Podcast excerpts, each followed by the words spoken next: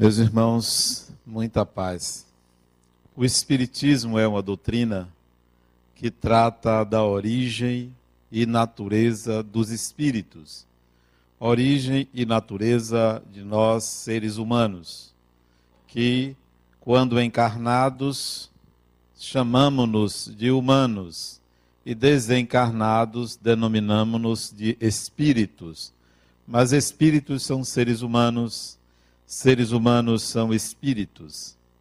A influência dos espíritos em nossa vida é muito mais do que imaginamos, como dizem os espíritos. Influenciam, nos dirigem e estão a todo momento emitindo pensamentos que nós podemos nos apropriar. Há pessoas que não acreditam, há pessoas que querem provas.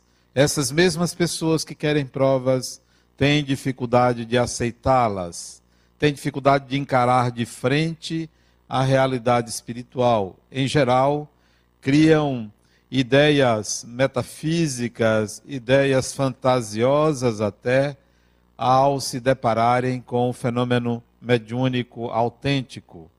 Ainda não perceberam que o grande fenômeno, o grande milagre da vida é ela própria, é você próprio é o grande milagre da vida.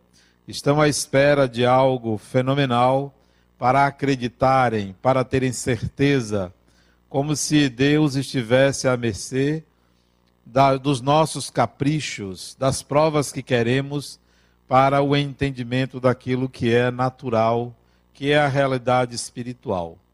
Para ilustrar, esta tarde eu fui fazer exames médicos, exames de rotina, coração e etc. Aquilo que uma pessoa da minha idade normalmente faz. E quando eu cheguei no local em que eu fui fazer o primeiro exame, que era um ecocardiograma, uma pessoa me mandou uma mensagem me informando o seu internamento no Hospital Santa Isabel. É comum eu receber esse tipo de mensagem. Pessoas que estão doentes me mandam para pedir uma oração. E quando eu li a mensagem dessa pessoa que esteve aqui no centro no sábado passado, sábado retrasado, eu estava aqui, e é, quando eu recebi a mensagem, me veio na mente uma imagem, assim que eu li o número do quarto do Hospital Santa Isabel. Assim que eu li, me veio uma mensagem, uma imagem. Uma imagem de uma pessoa deitada numa cama e um espírito lhe dando passes, uma senhora lhe dando passes. E me pareceu a imagem na minha mente de uma senhora como se fosse a mãe de Jesus, Nossa Senhora. E olha que eu não tenho qualquer ligação com é, entidades católicas, mas veio à minha mente a imagem dessa senhora e ela se parecia com a mãe de Jesus. Ok. Eu li a mensagem e resolvi responder. Ele vai fazer uma cirurgia, se eu não me engano, delicada. E eu disse: Olha, estarei orando por você. Só isso que eu respondi. Minutos depois, antes de eu fazer o exame, o ecocardiograma, a esposa dele me ligou.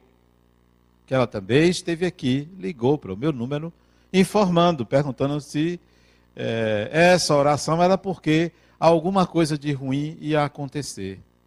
Eu disse: Eu não sei. Eu, se eu estou orando por uma pessoa, eu acho que não é porque há alguma coisa de ruim. É sempre bom orar por alguém. Agora, eu aconselho você a dizer a ele que antes dele se submeter à cirurgia, que será, se eu não me engano, domingo ou segunda-feira, ele guardasse uma imagem na mente dele e transferir para ela, ao telefone, a imagem que veio à minha mente. Aí ela disse assim: mas como é que você sabe que ela é, ele é devoto de Nossa Senhora? Disse, não, eu não sei, nem eu sou devoto de santo católico. Apenas eu estou dizendo que passe para ele essa imagem, para ele não esquecer antes da cirurgia. Ele disse, não, peraí que eu vou passar para ele o celular. Ele já estava lá interno no hospital e passou para ele, ele com alguma dificuldade de falar.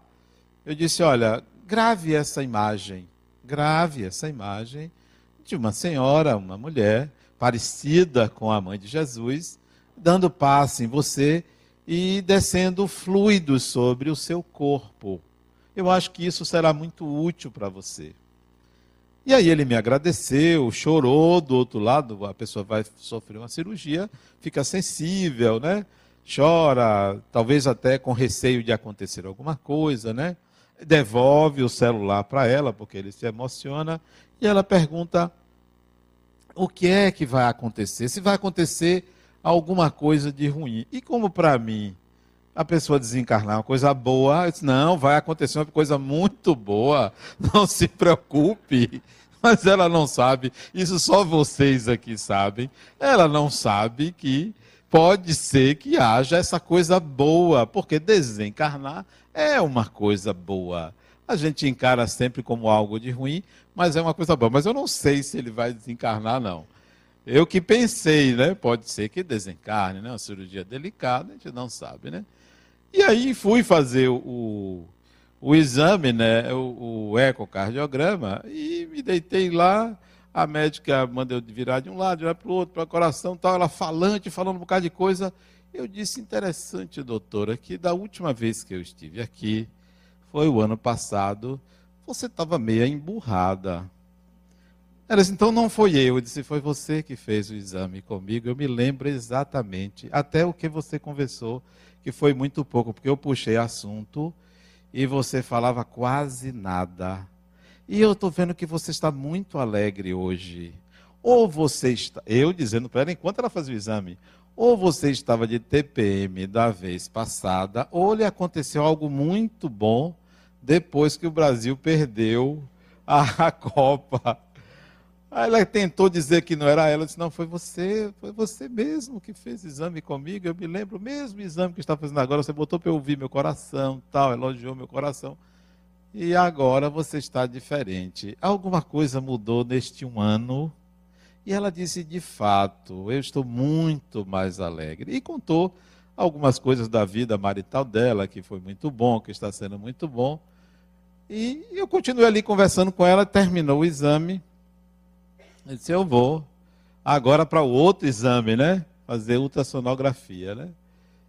Quando eu fui para a sala da ultrassonografia, tinha um quarto desse auditório esperando. Gente como que? Tinha gente em pé, gente sentada. Eu cheguei, me encostei num canto, sabe uma coisa? Eu vou abrir meu computador e vou ficar aqui teclando, porque já me disseram que a espera era de duas horas. Tinha isso eu cheguei lá quatro horas da tarde para esse exame. E já tinha gente desde uma e meia sem ser atendido. Digo, só vou ser atendido muito tarde. Então eu vou ficar aqui sentado, teclando né, na minha. Vou fazer o quê? Ou eu vou me embora, ou eu espero. Então, o jeito é esperar. Se der meu horário para eu vir fazer a palestra, eu não for atendido, eu vou embora. Fiquei ali. Daqui a pouco eu vejo chegar um frequentador daqui. Ele hoje não está aqui, que eu acho que ele ficou com vergonha. Ele chegou emburrado, ele não me viu. Ele chegou emburrado, nervoso, agitado, porque ele não tinha sido bem atendido, porque ia demorar. Eu já sei, eu vou na direção dele para cumprimentá-lo. E fui, me levantei, foi do outro lado da sala, fui lá. Fulano, como vai? Fulano não, que eu não sei o nome dele. Eu disse, oh, como vai você? Ele mudou o semblante. Aquele sujeito emburrado. Deixa eu ver se ele está aqui. Ele não está aqui, não. Acho que ele ficou com vergonha. Não veio hoje, não. Porque ele vem toda quinta. Hoje ele não veio. Ele mudou o semblante, deu risada, né? Oh, Adenal, é você aqui, que bom. Eu disse, fulano, relaxe. Você não vai poder dar jeito em nada. Você notou que você entrou aqui com raiva? Ele disse: Você viu? Eu disse: Desde a hora que você entrou ali, eu estou ali filmando. Eu vi você. Você estava esbravejando. Você notou? Não parece que é aquele lá no centro que você vai falar comigo. Você vê como são as pessoas, a pessoa não tem noção. Ora, se você vai sair, saia com a alma preparada. para esses embates da vida. As pessoas já saem armadas para reclamar. Ora, eu vou lá reclamar, eu quero fazer meu exame. Reclamar vai dar alteração no coração. É melhor não reclamar, ficar na sua, né? Pronto. Aí ele sentou, ficou, olha, ficou uma, uma moça, uma bailarina ali, do meu lado, quieto que só ele, né? E vergonhado, por isso que ele não veio hoje. Mas não acabou a peripécia aí, não. Eu estou na sala? Daí a um pouco chegava, chamava uma pessoa. E demorava, exame demorado, chamava outra. Já eram quatro e meia da tarde, né? Quando chega um sujeito, bate no meu ombro. Adenauer, eu olhei assim, um sujeito alto, forte, não frequenta aqui não. Está lembrado de mim? Eu disse, não, eu sou do centro espírita tal. Eu sou técnico aqui das impressoras. Lá dentro estão falando seu nome. Dentro da, sala, da outra sala lá, dos exames, né? Estão falando em seu nome. Tem uma, uma menina que lhe conhece e está ajeitando para você passar na frente dessas pessoas, né? Eu disse, esse negócio não vai dar certo. Ele veio me avisar isso. Ainda bem que ele falou baixinho para ninguém ouvir, porque se as pessoas ouvem, ia ser a maior confusão, né? Digo, tá certo, né? Aí ele se despediu de mim e foi embora. Só veio me avisar que o negócio lá estava se resolvendo. E eu não tinha pedido a ninguém, não conhecia ninguém. Aí fiquei ali, baixei a cabeça, fiquei teclando. Daqui a pouco veio uma mocinha.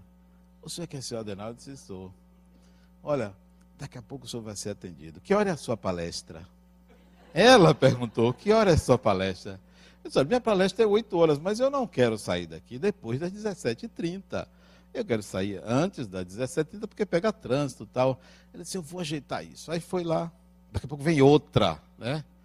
O senhor Adenal disse, sou eu mesmo, me acompanha aqui. E foi por uma outra sala, acho para ninguém ver, né? Que eu ia passar na frente de todo mundo. Cheguei lá, já estava tudo pronto, me botou lá sentado, fiz os exames, 17 e 25, 17 e 30, eu saí de lá. Eu fiquei pensando assim, né, nessa sequência de eventos. Primeiro, o outro lá no Hospital Santa Isabel, internado. Depois, o frequentador daqui, atrapalhado lá, sem o equilíbrio das suas emoções. Depois, o homem da impressora vi me falar que estavam ajeitando lá o meu atendimento e essas duas mocinhas me E a médica me atender com a maior celeridade, fazendo os exames corretamente. Eu creio que isto é um trabalho espiritual. Isso não é assim, simplesmente sorte. Isso é um trabalho espiritual. Isso tem a participação de espíritos. Nós é que não vemos que os espíritos participam em momentos chaves de nossa vida em momentos até simples da nossa vida. Mas nós queremos algo mais intenso, mais forte, quando as coisas acontecem de forma sutil, simples, quase que linear. A sintonia com a entidade que está ajudando o outro que vai ser operado alguém que me conhece tentar me ajudar para que eu estivesse aqui no horário. E olha que eu fiz um, dois, três, quatro, cinco exames hoje de duas horas da tarde às cinco e meia da tarde. Em três horas e meia eu fiz cinco exames que eu levaria cinco dias para fazer. Mas as coisas foram resolvidas em dois locais, locais diferentes da cidade isso foi feito. E olha que eu cheguei atrasado no primeiro exame. O primeiro exame estava marcado para as duas horas. Eu cheguei duas e quinze porque eu errei o local do exame. Era num prédio, eu entrei no vizinho. Era um prédio, eu entrei no outro, fui no nono andar do prédio e disse, não é aqui. Aí desci, perguntei na recepção, ele disse, não, esse médico que você está procurando é no prédio vizinho. Ele sabia que era no outro prédio subindo a ladeira. E eu fui no prédio vizinho, cheguei lá, 2 e 15 era duas horas, cheguei 2 e 15 eu subi o elevador junto com a médica. Quer dizer, ela também estava atrasada e eu era o primeiro que iria ser atendido. Essas coisas acontecem quando nós estamos em sintonia com o espiritual. Mas as pessoas estão tão voltadas para as coisas materiais, estão, estão voltadas, armadas para agredir, para rechaçar, para revidar, para exercer os seus direitos quando direito tem quem direito anda.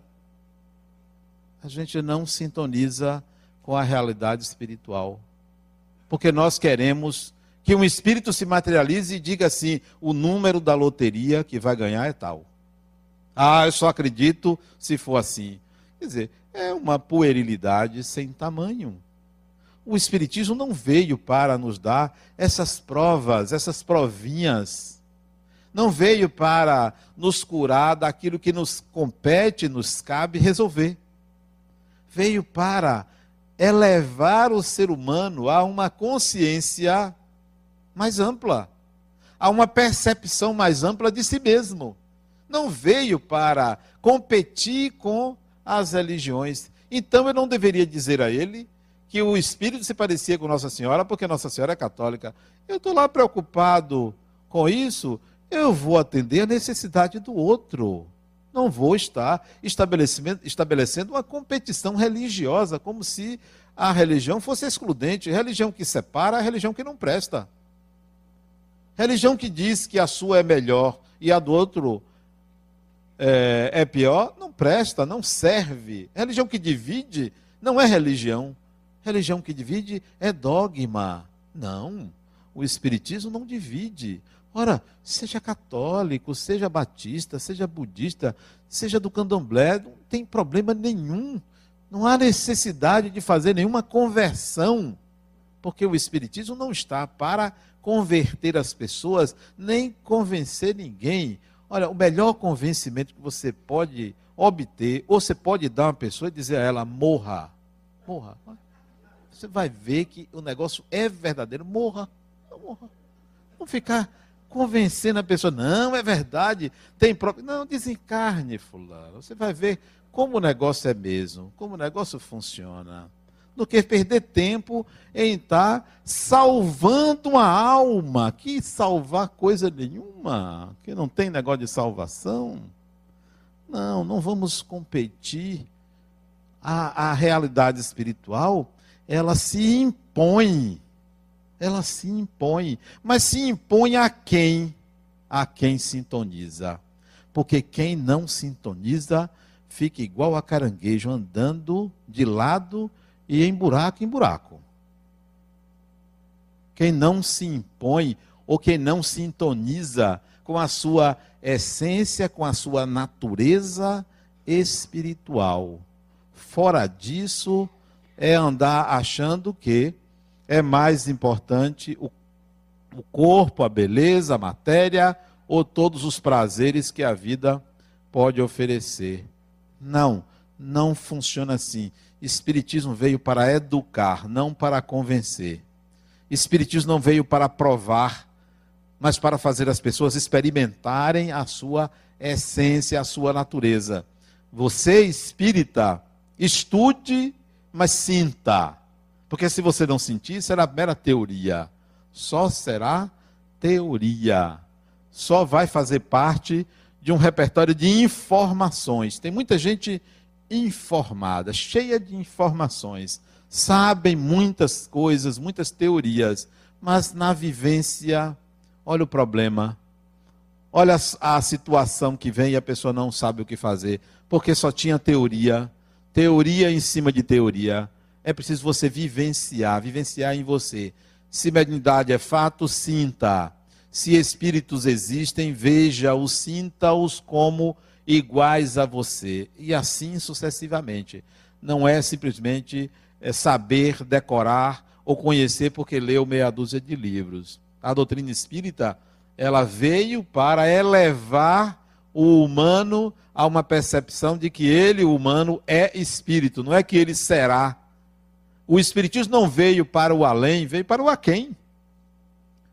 Porque as religiões vieram para mostrar o que tem depois da morte. O Espiritismo também. Mas veio para mostrar o que você deve fazer Agora, como espírito que você é, não que você será, que você é. É agora. É nesse instante. É a partir deste momento. Não é depois. Não é adiante. Não é lá na frente. Outro dia eu estava conversando com um paciente meu, fora da sessão, nós nos encontramos no shopping, e ele tem fobia, ele tem medo é, de, de, certas situações. Né? E eu estranhei que ele tinha medo de, de é, multidão, e ele estava ali no shopping, num grande shopping aqui de Salvador. Encontrei com ele, ele disse, fulano, e aí? Quer dizer que você está ótimo, está aqui. Ele disse, você não sabe a que custo eu estou aqui. Eu, para estar aqui, tomei determinada medicação para vir aqui, para me segurar. Mas já estou aqui pensando em sair daqui. Estava ele e a, a, noiva dele, noiva, mulher, não sei, hoje em dia a gente não sabe quem é quem, namorada, noiva, mulher, esposa, é tudo a mesma coisa, porque se faz de tudo antes disso ou daquilo. Então você já não sabe o que a pessoa é. Anda com ele desde que eu conheço ele. Eu tomei remédio para estar aqui. Eu disse, Fulano, eu não já lhe disse que a sua fobia é sintoma de mediunidade? Porque síndrome de pânico é sintoma de mediunidade. É hipersensibilidade mediúnica. Por que você não vai para o centro? Adenal, você sabe que eu não gosto dessas coisas. Eu tenho medo dessas coisas. E é um homão forte ele não tem medo de outras coisas, mas daquilo que ele desconhece, ele tem medo. Quer dizer, pura ignorância. A nossa ignorância nos leva ao medo, nos leva a esses estados e procurar subterfúgios, procurar é, é, meios de, de, de evitar o contato direto com aquilo que é espiritual. Não tem escapatória para ninguém todo mundo aqui vai desencarnar e vai lembrar assim, bem que Adenauer me dizia, bem que ele falava lá no centro, que eu iria me deparar comigo mesmo, eu iria me deparar com a realidade do espírito. Mas tem um consolo para vocês que agora não estão levando a sério a realidade espiritual de vocês. Tem um consolo. Quando vocês desencarnarem, daqui a um dia, dois, talvez, né? ou uma hora ou duas, a gente não sabe, né? Pode acontecer daqui para ali, né? Ou daqui a 10 anos, 20 anos, 50 anos, a gente não sabe. Vocês vão ter uma surpresa. Depois da morte, não tem inferno. Não tem. Não tem. Nem se preocupem. Não tem inferno. Não vão sofrer no inferno. Nem tem céu não vão ficar sem fazer nada. Não tem também. Assim, aquele descanso, né? Ó, não tem também. Nem tem o inferno, nem tem o céu. É tudo purgatório. É, olha, é tudo aquele negócio que você não sabe para onde vai. Se você desce ou se você sobe. Sabe por quê? Porque a maioria aqui vive no purgatório. A maioria não vive no inferno porque se maqueia. Se maqueia quer dizer, porque cria uma série de mecanismos de fuga das, das suas inferioridades. E nem vai para o céu, porque não tem. Não tem, não tem nada em cima, né? Não tem nenhum lugar onde ninguém esteja sem fazer nada. Então, aqui se vive como se viverá depois da morte. Então, essa é a grande maravilha, não tem inferno. Não tem. Aí você diz, mas Adenal tem umbral. Não, umbral está na cabeça de vocês. Umbral está como você se situa. Não é uma região, não é um lugar.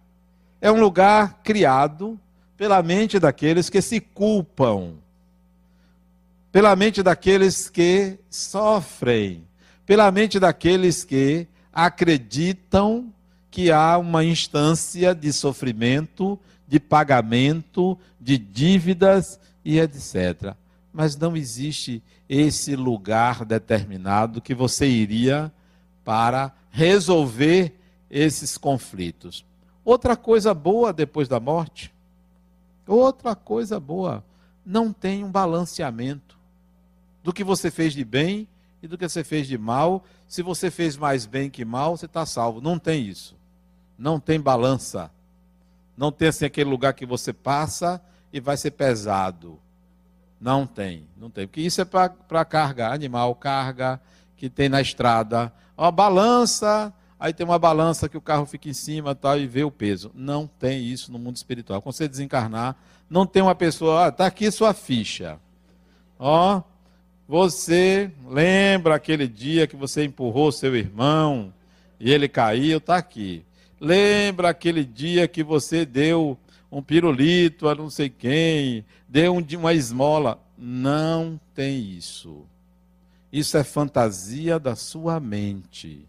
Não existe balanceamento de bem e mal.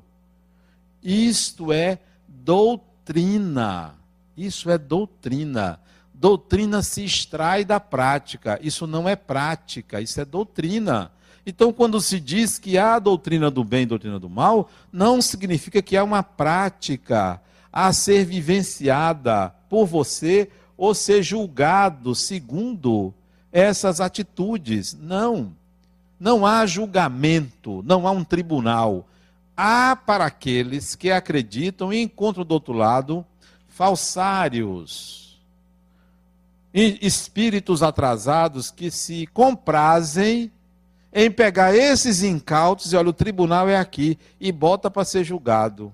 E ainda impõe sacrifício àqueles que acreditam que tem um tribunal. E os que se sentem culpados vão, entre aspas, pagar nesse tribunal factoide. Não, não é assim, não acreditem nisso. A vida é muito melhor do que essa panaceia que criaram no passado, hoje panaceia, para nos fazer ter medo. Ter medo. Não, você vai desencarnar e vai encontrar-se consigo mesmo. Não vai encontrar nem tribunal, nem balanceamento, nem céu, nem inferno. Você vai estar assim como está agora, careca do mesmo jeito. Da mesma forma. Vai estar dessa maneira até se adaptar a uma nova dimensão. Nova dimensão quer dizer novas condições de temperatura e pressão, porque não vai estar sujeito mais ao magnetismo terrestre, à lei de gravidade terrestre, porque não vai ter um corpo físico submetido às condições materiais, é um corpo espiritual, é diferente. Então, não se preocupem com o destino de vocês depois da morte. Tenham certeza que o destino de todos vocês depois da morte é muito melhor do que vocês imaginam. Não estou aliviando consciências ou passando a mão na cabeça de ninguém, apenas dizendo que a situação que você vai viver no mundo espiritual é aquela que você vive hoje de acordo com as suas capacidades, de acordo com as suas competências. O que você é capaz de fazer hoje? Quem é você hoje? E não segundo seus méritos. O mérito seu vem da sua situação hoje, se apresenta na sua situação hoje. O seu passado está presente na sua situação hoje. Então, não fique na expectativa de recompensas futuras, a recompensa é agora. Não fique na expectativa de um sofrimento depois da morte, porque basta o que sua consciência faz com você. Basta o que ela faz. Basta o tipo de pensamento que você tem pelas bobagens que você fez. Por que eu digo bobagens? Porque a maioria tem atitudes infantis e fica gravando aquilo como se aquilo fosse a pior coisa do mundo. Não há isto. Não, não nos está reservada nenhuma situação de sofrimento senão aquelas que nós ficamos plasmando em nossa mente. Vamos deixar a desencarnação para quando acontecer. Quando será? Você não sabe. Nem se preocupe, porque pode ser a qualquer momento, como eu já disse, daqui para ali, né? Pode nem chegar em casa hoje, né? Já chegar desencarnado. E encarnado, e chegar desencarnado. Então, ou pode ser daqui a não sei quantos anos, nem se preocupe. Preocupem-se com o aqui e agora, com este momento. Este momento é um momento de decisão. Decida-se. Decida-se fazer alguma coisa por você. Decida-se fazer alguma coisa pelos problemas que lhe afligem. Decida-se fazer alguma coisa com os pensamentos que lhe acometem, que chegam à sua mente e você não sabe administrá-los. Decida agora o que fazer com a sua cólera, com a sua ira. Decida-se como você vai eh, lidar com uma pessoa de quem você tem restrições, que você não gosta. Decida-se o que fazer com as situações que você sabe que vai enfrentar amanhã, posteriormente, e que você fica inseguro, indeciso, insegura. Decida e comece a se movimentar na vida. Comece a fazer alguma coisa. Não use, mas não use mesmo nenhum pretexto fora de você para justificar seus infortúnios. Porque nós somos hábeis em encontrar vilões para os nossos problemas. Somos hábeis em achar o mal fora da gente que causa o nosso problema. Ah, se não fosse isto ou aquilo, eu não estaria passando por isso. Você está passando, o mundo que está à sua volta é o mundo que te pertence. Você é construtor dele. Ele é produto da sua maneira de enxergar a realidade. Então, não terceirize responsabilidade. Decida-se agora por mudanças significativas na sua vida e veja se você é capaz de administrar e de ter capacidade competência para o ritmo que você quer que as mudanças aconteçam. Porque tem pessoas que querem que as mudanças sejam tão rápidas, mas não têm capacidade de administrá-las, não sabem como lidar. Querem mudar, mas querem respostas imediatas, são imediatistas. Bom, eu vou, vou tratar Fulano assim. Mas Fulano não acertou esse contrato, não foi comunicado disso, não muda, e aí você se estimula. Quer dizer, eu mudo e a pessoa não faz nada. Aí volta a mesma terceirização de responsabilidade, a culpa é do outro.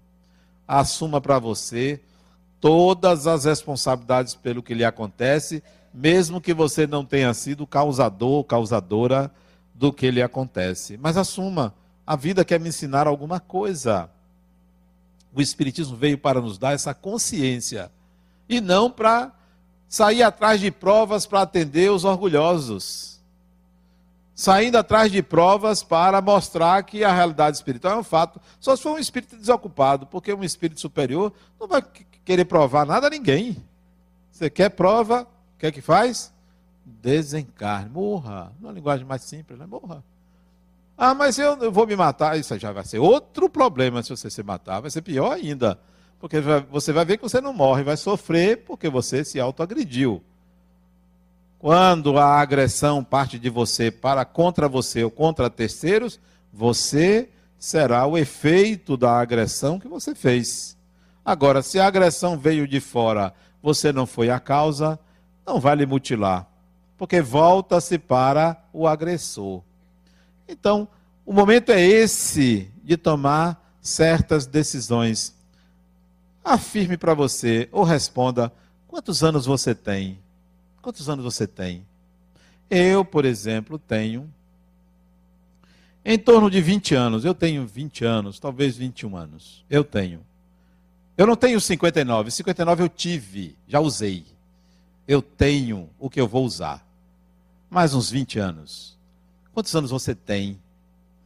Nesta encarnação, quantos anos você tem? Cinco? Dez? Você não sabe. Eu vou fazer o seguinte: eu vou fazer de conta que eu tenho mais um ano. E nesse um ano, eu vou produzir algumas coisas, porque se eu desencarnar dentro dele, dentro de um ano, eu vou desencarnar em produtividade, produzindo. Eu tinha um hábito, esse hábito eu não tenho mais acho que já há uns quatro ou cinco anos. Eu não tenho esse hábito. Eu tinha hábito de todo ano, novembro ou dezembro, eu relacionar o que eu queria fazer no ano seguinte. escrever um livro sobre, viajar para não sei aonde, é, é, juntar tanto de dinheiro, comprar tal coisa. Então eu tinha esses 5 a 10 itens que eu relacionava, que eu queria fazer no ano seguinte, só no ano seguinte. Quando chegava no ano seguinte, eu ia riscando. Eu fiz isso, fiz isso. O que eu não fiz, eu reprogramava. Hoje eu perdi esse hábito, porque já não dá mais para colocar tudo que eu quero fazer, porque é tanta coisa que não cabe numa página. Então eu vou fazendo aquilo que eu vou me lembrando que eu tenho que fazer. Porque se eu desencarnar agora, eu já estou, estou desencarnando em produtividade. Mas não quer dizer, quando eu relacionava, o que eu queria que acontecesse comigo. Não. É o que eu queria fazer. Que só dependesse de mim que só dependesse de mim, que tal você decidir a partir de hoje, visando a desencarnação dentro de um ano, eu vou relacionar o que eu quero fazer, porque o ano está começando agora, depois que o Brasil perdeu, o ano começou, né? Porque estava em stand-by. Estava parado, foi preciso um 7 a 1 para a coisa se organizar. Olha, vamos começar. Que tal esse um ano você colocar o que você quer fazer e que só depende de você. O que você quer conquistar e só depende de você. Vocês, solteiros e solteiras, não bote conquistar uma outra pessoa porque não depende mais de você. Você já está em tal estado de rejeição que só um milagre agora, então não depende de você. Porque tem uns que estão tão encalhados, vamos falar umas não, uns que estão tão encalhados que só um milagre divino para tirar dali, porque anda em tudo quanto é lugar e não arranja. Não. Não bote isso, eu vou, eu vou me casar, não bote, porque não depende mais de você. Você já não tem os pré-requisitos necessários para aquela condição. Já está no estado que precisa de muita ajuda, né? muita ajuda para sair do estado em que se encontra. O que só depende de você, coloque e comece a trabalhar por isso. Comece a, a trabalhar por isso. Não coloque sonhos que dependem de terceiro. Não bote assim, se eu ganhar mais, se isso, se aquilo. Não. O que você vai fazer? Comece a pensar dessa forma. Você vai ver que vai acontecer um fenômeno interessante com você. Os anos vão passar e você não vai sentir. Não vai sentir. Um ano, dois anos, três anos, dez anos. Você não vai sentir. E quando a desencarnação vier, você também não vai sentir, porque você tem projetos que varam a encarnação. Que ultrapassam os limites da morte. Ultrapassam. Ela passa a estar em plano secundário. Porque a mim me cabe realizar coisas que não são apenas para esta encarnação, porque eu quero para mim realizar coisas que independem de estar no corpo físico. Porque quando desencarnar, eu quero continuar fazendo aquilo que eu estou fazendo, porque não está mais, não pertence exclusivamente a esta dimensão. É, são trabalhos que eu quero fazer comigo mesmo. Eu quero produzir tal efeito em mim. Então, isso não está na dimensão do tempo, isso transcende o tempo. Tome decisões agora, decisões que dependem de você, porque isso significa a propriedade de si mesmo. É um espírito que é proprietário de si mesmo. Não é mais algo que você fica naquela ansiedade, naquela expectativa de que vai acontecer. Eu, quando era mais jovem, isso tem muito tempo, né? 59 anos se passaram. Quando era mais jovem, eu tinha uma certa dose de ansiedade de que as coisas aconte acontecessem. Mas lá pelos 30 e poucos anos, sabe o que eu pensei assim? Adenauer, esse mundo não lhe pertence. não é você que vai consertá-lo, não é você que o fez, ele pertence a Deus.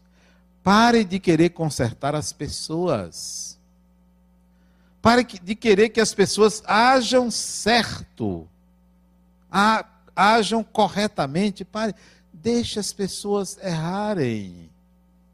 Deixe elas, elas serem como elas são.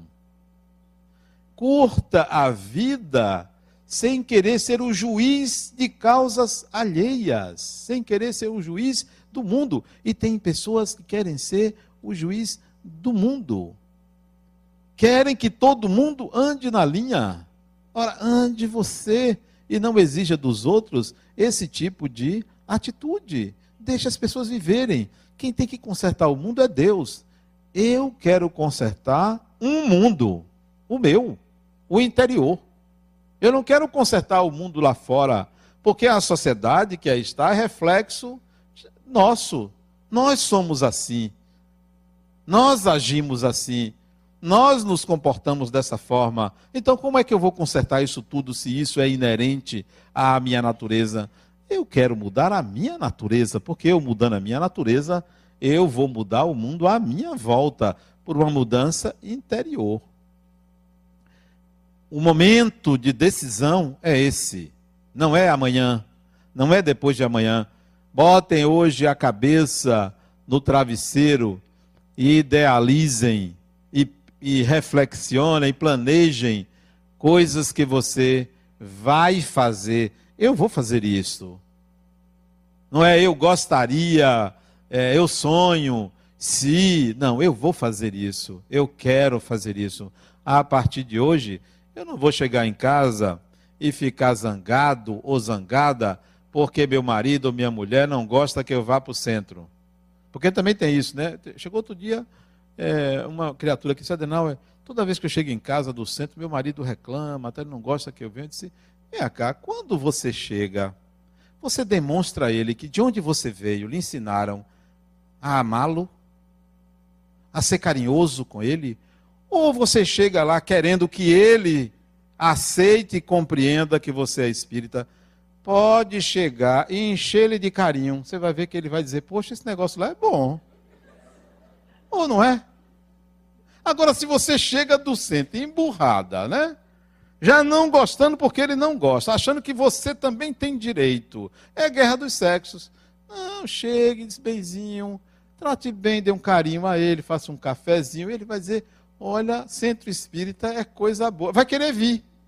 Vai querer vir. Então, não. Aqui é o momento de decidir sobre mudanças que partem de uma alma renovada. E não de uma pessoa que acredita e que diz lá é bom e só serve para lá e aqui fora eu continuo a mesma coisa, como aquele que chegou lá no, no, no local de exame e ali ele estava emburrado. Nada. Não, não é isso. O centro espírita, ou o espiritismo não é para isso. Não é para que quinzenalmente ou semanalmente você fique bem e lá fora você volte àquela, àquele mesmo pessimismo, aquela mesma atitude inadequada. Mostre ao mundo que você vive outra realidade.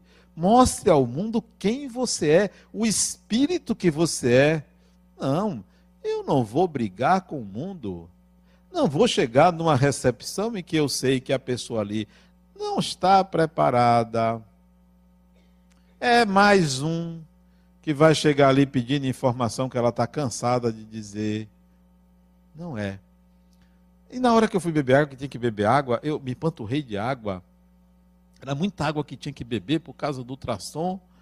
Aí veio uma mocinha grávida, né, para beber água, né? E eu, naturalmente, deixei ela passar na minha frente e eu, num galanteio a ela, disse assim: haja água, né? Ela disse: é mesmo, hoje de manhã fez frio. Eu disse: não, é haja água para o ultrassom. É muita água. Ela disse: é muita água. E esse aqui parece que parou de nadar, porque eu queria que ele mexesse para eu ver o sexo e não a médica não conseguiu ver. E eu vou beber mais água e vou voltar lá. E aí sentou do meu lado também e a gente bateu um papo assim rapidinho. Eu perguntei, é o primeiro? ela era jovem, talvez 22, 23 anos, é o primeiro filho. E eu disse aqui, venha em paz. E voltei para o meu computador. Veja se eu vou levar para alguém alguma coisa diferente daquilo que eu vivo. Ou se eu vou levar angústia, já que eu não vivo angústia. Ou eu vou levar pessimismo, já que eu não vivo isso. O que você leva para o mundo é o que você é. Decida agora que saia das suas entranhas o melhor de você e projete no outro. E ofereça para o outro onde você for. Isso é espiritual. Espiritual não é apenas o fenômeno. Espiritual é você mostrar a sua natureza espiritual para o mundo. Porque para o mundo eu sou um espírito encarnado com corpo material, mas sou um espírito e eu vou oferecer isso ao mundo. Essa é a minha oferta para o mundo. Não vou ofertar outra coisa, nem vou querer consertar a vida de ninguém. Eu apenas quero mostrar que eu sou espírito. Não numa atitude egóica, numa atitude egoísta. Não, porque acho que nós podemos fazer com que o mundo vibre numa faixa diferente quando nós vibramos numa faixa diferente, quando nós oferecemos uma vibração diferente para o mundo. Se você vem de lá com quatro pedras na mão, pode ter certeza que você não receberá quatro pedras, no máximo uma. Talvez nenhuma, mas no máximo uma. Eu nunca vou devolver na mesma moeda. Não porque seja bonzinho, porque aprendi que isso retorna para mim. Isso retorna para mim. É burrice. É burrice se eu revidar porque eu estou mostrando exatamente quem eu sou. É inadequada a atitude do revide, porque eu estou plantando para mim ou estou construindo, solidificando uma maneira de ser inadequada que eu não concordo que o outro seja. Então eu vou fazer a mesma coisa? Vou permitir que a minha raiva, a minha inferioridade retroaja sobre o outro? Ela vem para mim. Então, para mim isso é espiritualidade. Sejamos seres materiais, mas conscientes da nossa espiritualidade. Muita paz.